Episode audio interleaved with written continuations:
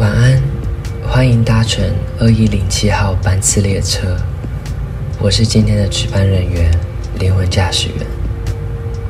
是不是常常手机上会有一通电话是你必须要接的？就算漏接了，你也一定会回拨。而这组号码你很熟悉，你会为这组号码设立各式各样的名称来代表它。而这组号码，它来自你的家。他们会随着你不同的年纪，问不同的问题，但是内容却是一样的。想要了解你的近况，可能在大学的时候，总觉得这组号码打来的电话很烦，很不想接。因为他们每次都会问同样的问题：哪时候要回家啊？有没有好好考试啊？啊，有没有吃饱？会不会冷？等等的这些问题，你当然会觉得啊，烦死了！每次都是这样子。但是年纪再稍微大了一点点，或者是开始出社会工作后，你会发现，他们谈的时候，你有一些点的紧张。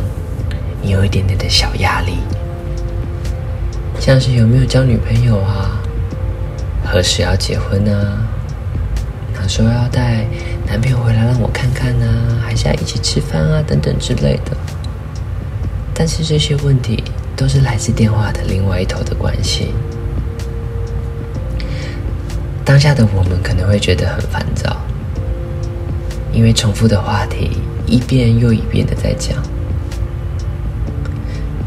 但是，我想问正在聆听的你：我们真的有认真的去跟家人说我们的规划吗？有认真的回应我们的处境吗？或是他们所问的问题？还是他们打来的时候，你就哈哈敷衍一下，嘘寒问暖一下，让他们觉得哦有交代就好？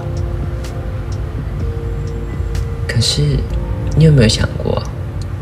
如果你愿意去分享更多你自己的状况、生活，是不是这一通电话就不再会是一个负担了呢？而且你会期待他每一次的到来，迫不及待的想要分享。最后，我想说啊，每一个时期都会有不一同的心态去思考这件事情，去看待这件事情。可能现在的我。经历的，或者说的事情，你没有办法体会；又或者是你会觉得说我的经历还不够丰富啊，等等的，这些都不要紧，因为每个人的生活、生长环境都不一样，我们所面临的事情都不一样。但是对我来说啊，最重要的事情是电话另外一头的家人。是平安健康的，希望这次的小分享能够给你们一些动力，也很欢迎大家在下面留言，说说你平常的应对，怎么去处理这些事情，都可以再让我们知道。那今天就到这里告一段落了，期待我们的下次再见，祝你有一个好梦，晚安。